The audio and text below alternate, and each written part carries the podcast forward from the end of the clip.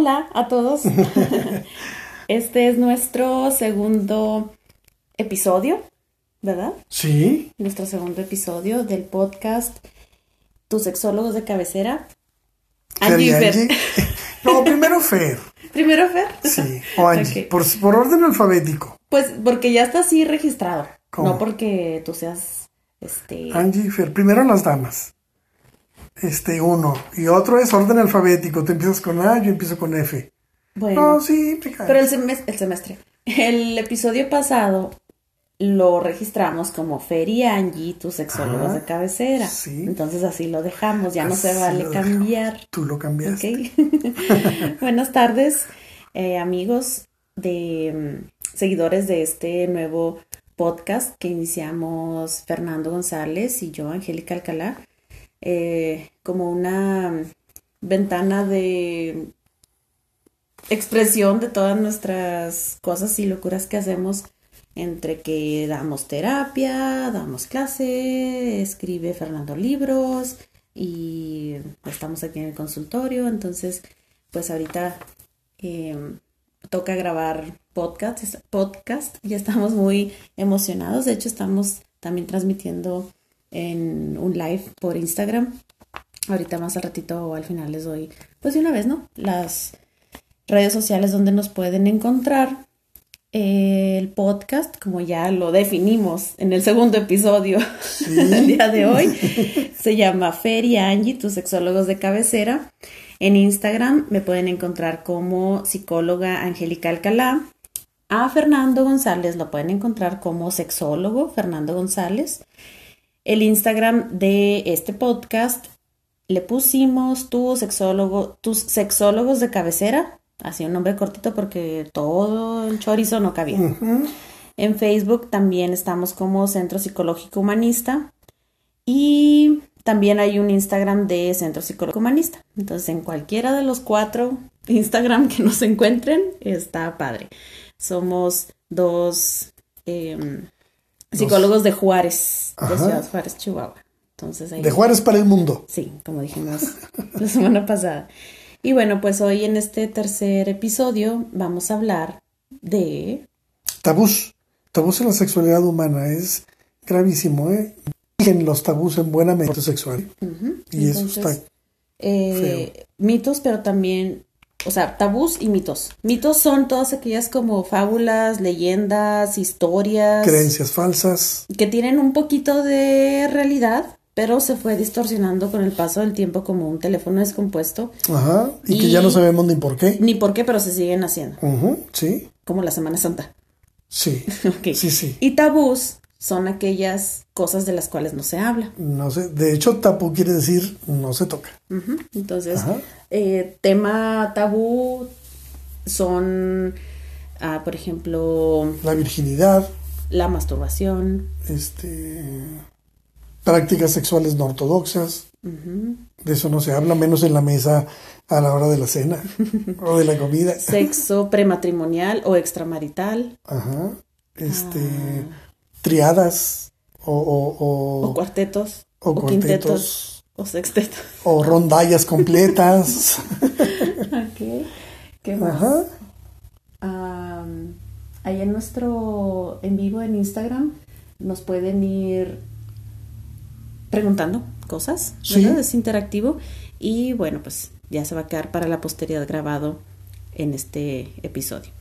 Entonces, bueno, tú, Fernando, en tu experiencia como sexólogo y como maestro universitario, te has encontrado con muchas dudas y desinformación que ronda ahí en los pasillos de la universidad, Sí. nada más de la universidad, pero es lo que más fresco Estamos en tenemos contacto con ellos, ¿verdad? claro. ¿Cuál es el que más te ha llamado la atención de que todavía los chavos creen en él? Por ejemplo, las chavas, por ejemplo, las, la mayor parte de las mujeres universitarias, este, a la pregunta, ¿sabes tú que el sostén o el brasier no tiene absolutamente ninguna función, ni estética, ni funcional, ni es cierto que detiene Ni que, el- anatómica. ajá, que el pecho se caiga y que se sospecha que puede producir cáncer? Si sabes todo eso, ¿lo vas a seguir usando? Y la respuesta es sí. Es un asunto moral. El asunto del uso del sostén, por ejemplo. Porque si no traes brasier, ¿qué eres? Vieja cochina. Vieja cochina. De hecho, en, eh, me ha tocado estar también trabajando en empresas donde cuando los días que se permite que las personas no lleven la bata de su planta, llevan ropa blanca y un brasier morado, rojo, negro, azul marino. Contrastante totalmente. Para que se note que lo traen, porque si da la apariencia de que no lo usan, es vieja cochina, no se pone. No se pone. Ajá, o sea, no importa que, que no se ponga desodorante. Y que no se haya bañado. Y que no se afeite, que no se depile. pero brasier tiene que traerlo. Entonces yo creo que entre los, entre los mitos que se cargan mucho en, en la mujer es sobre el brasier. Para que el seno, el pecho no se caiga. Y esto es totalmente contradictorio. Es más fácil que se caiga por el uso del sostén. Porque los músculos naturales del pecho se refuerzan con los pasos. Al caminar, el movimiento natural fortalece los músculos. Y entonces... Se hacen flojos, o sea, se hacen perezosos. ya no se ejercitan. Ese me he encontrado mucho. Bueno, personalmente mm, también como que estoy en el proceso de dejarlo totalmente, pero sí, si es una blusa blanca, si es una blusa de color liso, uh, transparentita. si va a ser poquito frío, fresco. ¿Por qué? Eh, ¿Por el, termostato? Sí, por el termostato, así como que dices, ah, pues mejor sí me pongo, no vaya a ser. Que, se, que me dé frío y se note todo el mundo que me dio este, frío. Que alguien se, se, vaya. Scarlett Johansson casi nunca se pone. Pero Scarlett Johansson es Scarlett Johansson y las actrices eh, de eso viven, ¿no? De la exhibición. Pero bueno, yo, yo sí estoy, digo, en ese proceso como de dejarlo eh, al, al, ¿cómo se dice? Libre, al libre al al viento, pero... ¿Libre al viento? Libre al viento, pero, por ejemplo, cuando voy a casa de mi mamá, no me dice nada, pero como que digo... Se te queda viendo. Se me queda viendo y yo, no, ah, pues mejor sí me pongo. Entonces, yo creo que chicas o señoras este, se identifican conmigo como que quieren ser libres y luego en ciertos lugares sí y en ciertos lugares no, cuando está la autoridad presente, en este caso la mamá, los papás, la iglesia, la, sociedad. Entonces, eh, pues no, es ajeno, o sea, yo que soy sexóloga y psicóloga, no me es ajeno este mito, yo sé todo lo, lo que está detrás, pero aún así sentirse cómoda, así, con nada más una telita por encima, cuesta. Y es un trabajo de que lleva tiempo como para desprenderse de toda esta eh, tradición, ¿no? Que nos ha marcado mucho. Y luego esta tradición además la han envuelto con, con moda. Sí, eh, Madonna usó un corsé. Y, entonces, ay, yo quiero un corsé como el de Madonna, ¿sí? sí. Ok. Como dices tú, las actrices tienen otro nivel, ¿no? Las artistas.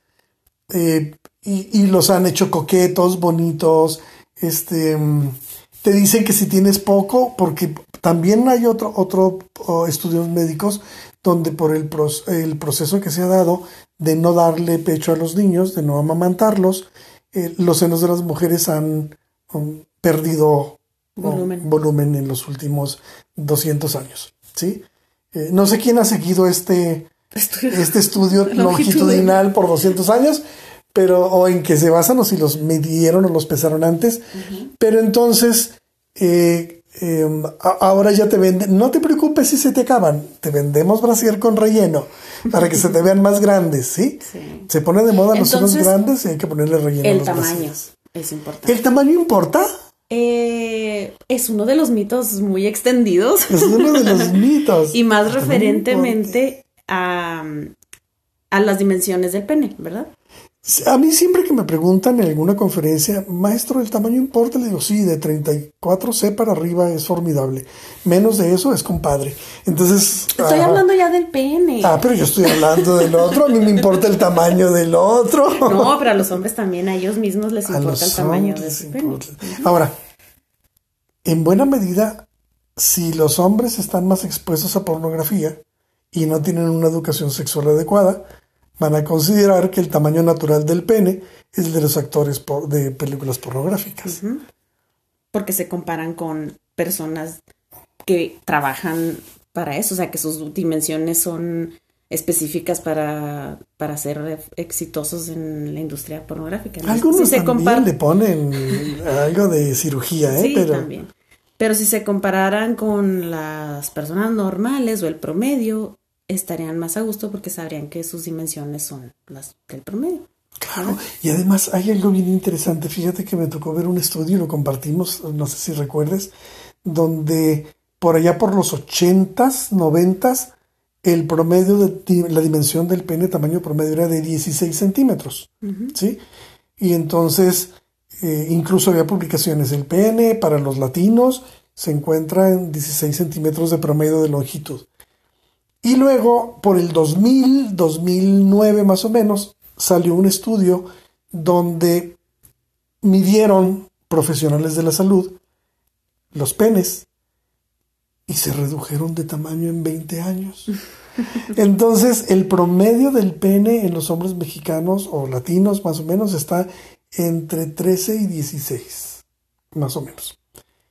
Oh, ¿por qué se ha reducido el pene? Y se redujo en todas las razas porque cada quien lo medía desde donde quería para con la cinta que quería. Entonces, cuando ya se midió con un mismo... Se estandarizó el procedimiento. o sea, con una erección y se mide de tal a tal punto, ¿sí? Había quien lo medía como desde el ombligo hasta la punta. Entonces, oh, sí, me mide 20 pulgadas. Este, había quien lo medía en serio desde el escroto.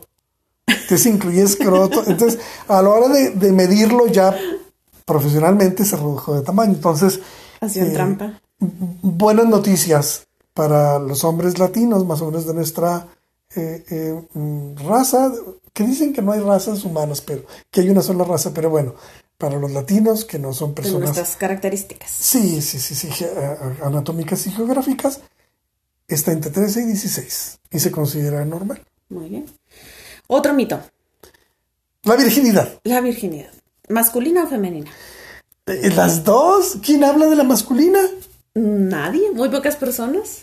De hecho, eh, la meta es que no exista. O sea, que se mm, no es tan valorada o como que los chavos son presionados para que la rompan.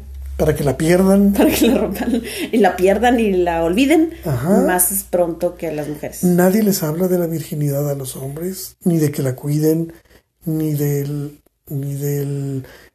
Fíjate, en el primer encuentro de los hombres, de no practicar ellos, con nosotros, bueno, los hombres circuncidados, desde niños los papás les enseñan que en la regadera se pongan jabón y replieguen su prepucio. Los no circuncidados. Los no circuncidados, para que su pene, eh, para que su prepucio se repliegue y el glande o la cabecita del pene salga al principio duele un poco, pero el espacio se va, el, el, la piel se va haciendo flexible. Se va haciendo elástica y, va permitiendo. Y cuando el, niño le pedimos que haga esto a los 7, 8, 9 años, que su pene todavía no, no crece, es fácil para él. Y cuando llegue a los 14, es posible que alguna de las veces, si su pene está erecto, cuando él lo repliegue se lastime. Y ahí ya se rompió su, porque hay un, un, pequeño desgarre en el, en el prepucio, ¿sí? Y esa es su virginidad. Si no, cuando él penetre por primera vez, va a haber un desgarre y va a doler. ¿sí? Puede ser muy doloroso en algunos casos. Así como hay diferentes tipos de imen, también hay diferentes tipos de, prepucio. Y algunos tienen un prepucio muy elástico, en la mayoría, y otros tienen un prepucio un poco más rígido, un poco más estrecho. Y se batalla más para replegar. Pero a los niños nunca, y a los que estamos circuncidados, nadie tocó el tema de tú ya no eres virgen. O bueno, virginidad psicológica y virginidad este, física son diferentes. de, la primera vez sí les hablan o los entrenan o los llevan a algún lugar, pero de la física no. ¿Sí me explico? De la física, te llevan a un lugar para que pierdas tu virginidad con una muchacha que sea experta. Bueno, a mí no me tocó eso, ¿eh? ¿A ti ya no? No, no, y no sé de mi grupo de amigos de la Fourth Dimension, que éramos una pandilla de malandros y fascinerosos, no recuerdo que ninguno lo hayan llevado. No, como que fue unas generaciones más arriba de mí. Personas que tienen, Sí, que son personas de los que nacieron en los 40, principios de los 50. Ok. ¿Y de la virginidad femenina? De la virginidad femenina, ¿qué onda? Pues qué onda. Todavía existe ese mito de, de que es muy importante, de que te guardes para cuando sea tu noche de bodas. Y bueno, todo esto tiene raíces por amor. religiosas, Sí, definitivamente, y sociales también. No es bien Sí. visto que asumas públicamente que ya no eres virgen y no te has casado. me atreveré a decir que en algunos casos hasta económicas. También.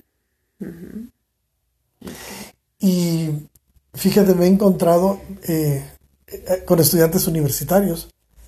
Les he preguntado, cuando tocamos el tema de tabú de la virginidad, les he preguntado, siempre les digo, levanten la mano y bájenla rápido. Entonces todo el mundo levanta la mano y la baja. ¿Sí? Y cierran los ojos.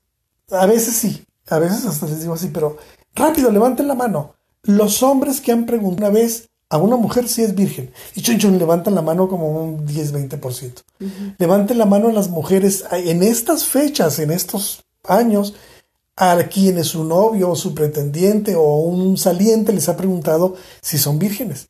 Y todavía hay quien levanta la mano, casi la o, mitad. o a lo mejor no te preguntan, pero tú como mujer tienes como la sensación de que es tu obligación decir. Porque si no lo estoy engañando. Si no lo estoy engañando de que, ay, ya, él, él piensa que soy virgen y ya no. o sea, ya no soy Virginia. Ajá, entonces aunque el chavo no te pregunte, tú dices tontamente, ¿verdad? Que ya no eres. Ah, Tú te sabes bien el dicho de mi tía Enriqueta, a explicación no, No, pedida, acusación manifiesta. Y bueno, también es, eh, sabemos que todas las implicaciones religiosas, pero sociales todavía pesan.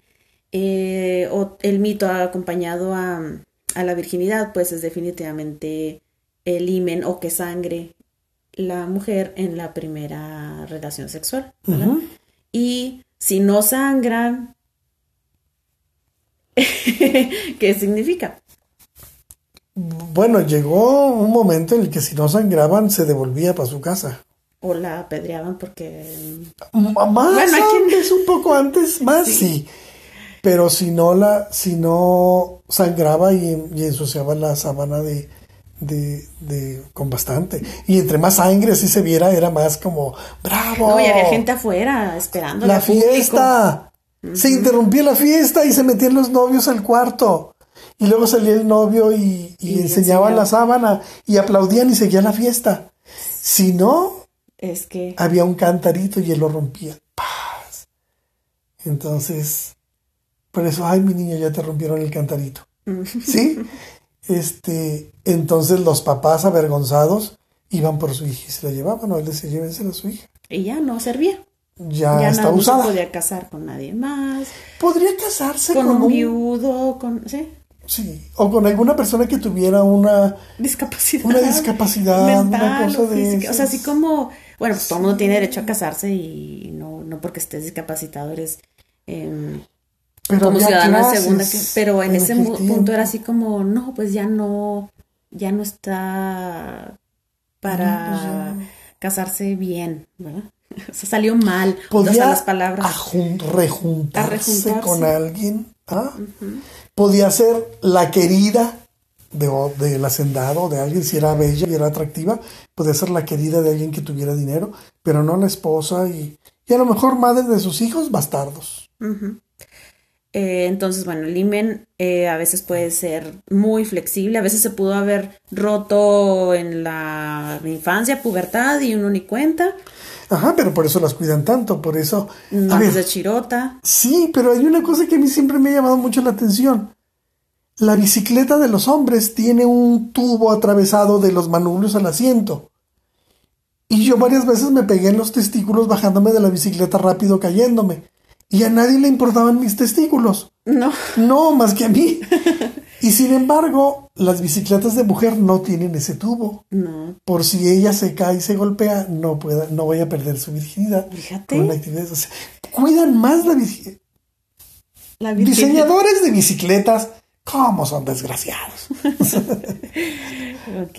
Em, otro mito muy extendido, la masturbación. Sí, la masturbación eh, al hombre se le permite, incluso hay competencias para masturbarse. Bueno, es, mi- mito y tabú.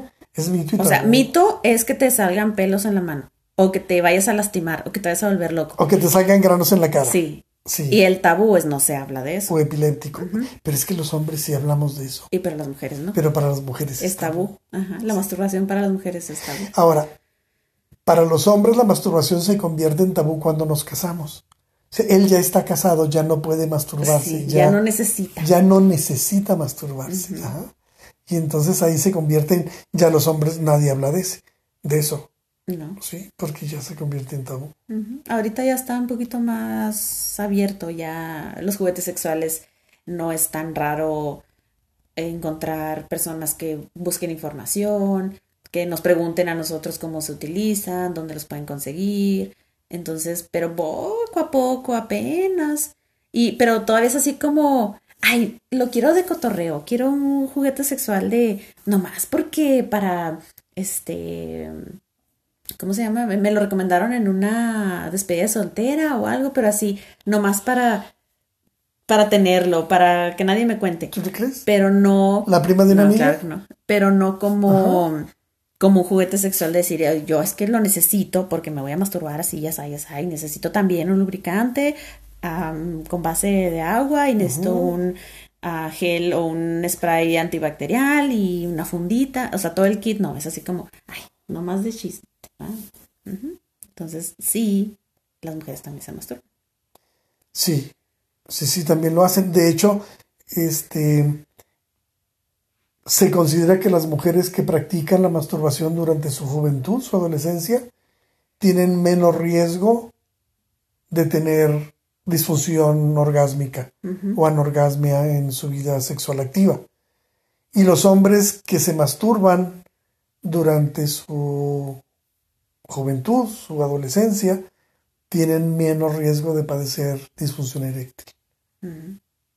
Entonces, Está totalmente recomendado y ajá, avalado por la ciencia que es bueno. para una práctica sana de la sexualidad, este no hace ningún daño y de alguna manera eh, vas practicando uh, los orgasmos, ¿sí? O sea, Vas conociendo tu respuesta, ujú, vas provocándolos, mm, vas este, planeando la sesión, ok. y lo más importante, adueñándote de tu propio cuerpo. te vas empoderando de ti, porque si yo soy capaz de darme satisfacción a mí mismo, no necesito a nadie. Estoy contigo porque quiero, porque me gustas, porque hacemos una excelente pareja, porque tenemos metas en común, porque somos equipo, ¿sí? No porque te necesito para mi satisfacción sexual, ¿sí? Entonces, buena medida de la independencia de la mujer se adquiere cuando aprende a satisfacerse ella solita, sin necesidad de, de que alguien le provoque placer. Ella lo, lo puede hacer con sus manos o con juguetes. Y me he encontrado, fíjate, me he encontrado en, en este, en todo este caminar ya como sexólogo, dos cosas. Mujeres que aceptan que su pareja conoce mejor su cuerpo que ellas. Uno. Y dos, me ha tocado escuchar mujeres que dicen que una vez intentaron masturbarse, pero sintieron que estaban engañando a su esposo con ellas mismas. Ok. O sea, hasta dónde llega toda la carga y todo el peso del- de la culpa en la masturbación. ¿no? Está, está culpado en, en- En las mujeres, en las mujeres. principalmente. Otro mito, que los hombres tienen mayor deseo sexual que las mujeres. Se le ha culpado a la testosterona de eso. Y como los hombres producimos más testosterona que las mujeres, se piensa que nosotros tenemos más impulso sexual. Esas son así como que aportaciones mm, científicas y médicas endocrinólogas más o menos recientes, ¿no? Incluso se ha dicho que a través de la saliva, con los besos, los hombres les pasan testosterona a las mujeres y que por eso les dan más ganas. No está comprobado eso. Lo que sí sé es que en los antiguos textos de la India y de Oriente en general, China, Japón, se habla de que las mujeres tienen siete veces más energía sexual que los hombres. que son siete veces más sexuales que los hombres. Y que los hombres hemos trabajado como sociedad en reprimir esa sexualidad porque no sabemos qué hacer con tanta sexualidad en las mujeres. ¿sí? Entonces, nada más para empezar, fíjate, las mujeres tienen un órgano que está diseñado única y exclusivamente para ofrecerles placer. Además, en toda su área genital hay cinco lugares que pueden producir orgasmos. El clítoris, el punto G, los músculos pubocoxígeos, que son los encargados, perineo, hay un área entre el meato urinario y la vagina que también lo puede producir. Al interior de la vagina se piensa que hay un punto también cerca del cervix y hay mujeres que pueden tener orgasmos hasta de acariciarle la espalda o acariciarle los senos. O dormidas. También. Sí.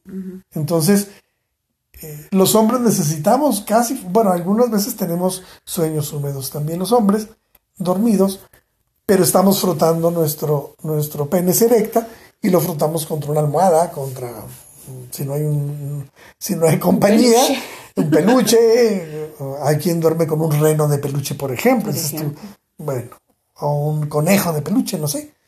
Entonces, eh, al frotarlo, pues sí se da la estimulación y se da la eyaculación como tal. Pero fíjate, la estimulación en el hombre debe de ser directamente en el pene. Es muy raro que un hombre tenga orgasmos con otro tipo de estimulación. Se habla un poco de la próstata, pero también hay que estimular el pene. La próstata por sí sola, el masaje prostático, produce una sensación extraña que no se compara mucho al orgasmo. Y ya se ha descubierto también que puede haber orgasmo sin eyaculación y eso, ¿no? Muy bien. ¿Qué mitos más recordamos? Afrodisíacos. Afrodisíacos. Yo creo que una buena alimentación, una alimentación sana. ¿Qué vas a decir?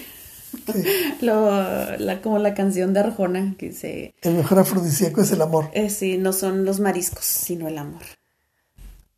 Ay, bueno, luego hablamos de la... Un episodio específico va a ser debate. Debato. Debate del amor. ¿Te parece? ¿Tú vas a estar en pro o en contra? Yo pro. Ok. Sí, yo pro. Yo, sí creo en el amor. Yo... Eh, no. Pero bueno. Eh, luego lo vemos. Luego, lo, vemos en un programa completo. Eh, yo creo que una, una, buena alimentación y una buena nutrición definitivamente. Y luego se supone que si comes productos que contienen el mismo eh, componente químico que trae el esperma con todo el líquido seminal, que son proteínas, que vienen en los mariscos, que son L-carnitina, que vienen en los cárnicos, este, potasio, que viene en el aguacate, eh, sodio, que vienen los bananos, o sea, si te alimentas de una manera... Bases científicas o biológicas de, que algunos alimentos potencian el deseo sexual es porque tienen muchos nutrientes, vitaminas, etcétera. Pero hay otro componente que es lo erótico, los símbolos, ¿sí? O sea, ¿El chocolate? El chocolate. Este, las fresas. Sí, fresas, mango. O sea, como que despiertan tus sentidos, son más estimulantes de aroma, de sabor, de vistosos, ¿verdad? O sea, rojos, amarillos. O simulan los órganos reproductores, ¿verdad? O sea, papaya. Banano. Banano, pepino. Chile eh, jalapeño. Ajá. Entonces, uno es lo que te brinda de nutrientes y energía para poder rendir en un encuentro sexual. Y lo otro es lo que me evoca el símbolo que yo le doy. Sí, y ahí es donde pasa lo que es la sensualidad. Que muchas personas creen que la sensualidad es lo mismo que la coquetería o que, o que la um, seducción. Y no, la sensualidad es la capacidad que tenemos de disfrutar de nuestros los estímulos. Entonces, si una persona tiene fresas y, comida y está disfrutando de comérsela, dices tú, ay, ¿cómo disfrutará? Si está disfrutando de comerse un plátano, dices tú, oh, mi, mi, mente y mi cabeza vuela a mil por hora. Digo, ok, esa cara va a poner cuando. ¿Sí? Sí, sí. Entonces, pero aquí depende de la sensualidad de la persona, creo yo. Sé que tanto disfruto la comida, este, incluso la música, los sonidos, los aromas, lo sexual, unas fresas así rojotas. Por eso, luego también vamos a hablar de en otro episodio del sexo tántrico, donde se le da importancia a la estimulación precisamente de los cinco sentidos, no se olvida ninguno. Entonces, mucho del afrodisíaco viene de crear el ambiente propicio, el templo del amor, para que sea un encuentro satisfactorio porque ya estás involucrando muchos elementos ópticos. Entonces, lo visual, pues lo- los colores, de- de la habitación, de la lencería, de las frutas que te vas a comer, de si es una este iluminación suave con velas, luz tenue.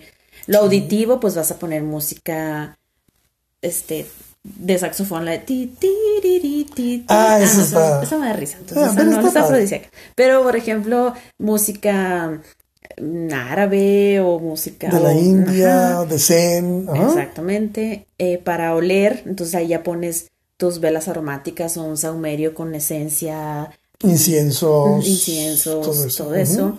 El, ¿qué me queda? ¿Qué me queda? Vista, olfato. El pues, el- el gusto, pues ya con lo que vayas a. De preferencia, Con lo que te vayas a comer. frutitas que no empanzonen mucho. Sí, no pongan rebanadas de sandía así, carnitas. Ni cerveza, taquitos, no, ni eso no tacos es de tripitas, eso no es afrodisíaco. Y por último, el tacto. cerezas, a mí me gustan las Cerezas, cerezas, cerezas, fresas con chocolate me gustan también, chocolates chiquitos. Principalmente dulce, ¿va? Algo dulcecito. Sí, sí, además sirve que que el azúcar, eh, el azúcar nos da un poco de energía y entonces Y pues también lo algo afro- afrodisíaco con lo el sentido del tacto, pues sábanas de seda, este, ¿qué más? La temperatura que esté. lo que usamos en sexo tántrico que es una estimulación con una pluma o con Bueno, pues también ya pueden incluir ahí los eso. juguetes sexuales. Entonces, bueno, el punto es que los afrodisíacos son personalizados. Sí. No es gen- general, así como que te vendo este af- afrodisíaco porque te va a funcionar este aroma específico. No, tiene que tener un- una carga simbólica para que tú le des esa connotación erótica y te funcione a ti. Sí, y luego a ti y a mí nos pasó que yo tenía una loción carísima, por cierto. Este, este, de una marca eh, es Exótica. exótica, es un diseñador libanés que lanza su perfumería desde Italia. Ok. ¿sí? Entonces yo tenía un aroma a, a- a maderas así riquísimo y para mí era como que, wow, esta huele a hombre macho peludo, brazo leñador, ¿sí? O lomo plateado. ¿Y a ti no te gustó? No, porque me recordaba a mi abuelito. O sea, olía riquísimo, muy Sí, bonito sí, pero pero, pues, mi no. historia con esa, ese tipo de fragancia era Ajá. alguien que yo, este, pues ni por aquí lo sexual. llamabas de otra manera, ya lo amaba claro. de otra manera, entonces, qué rico hueles, pero sí, o sea, no me despierta nada erótico porque, pues no.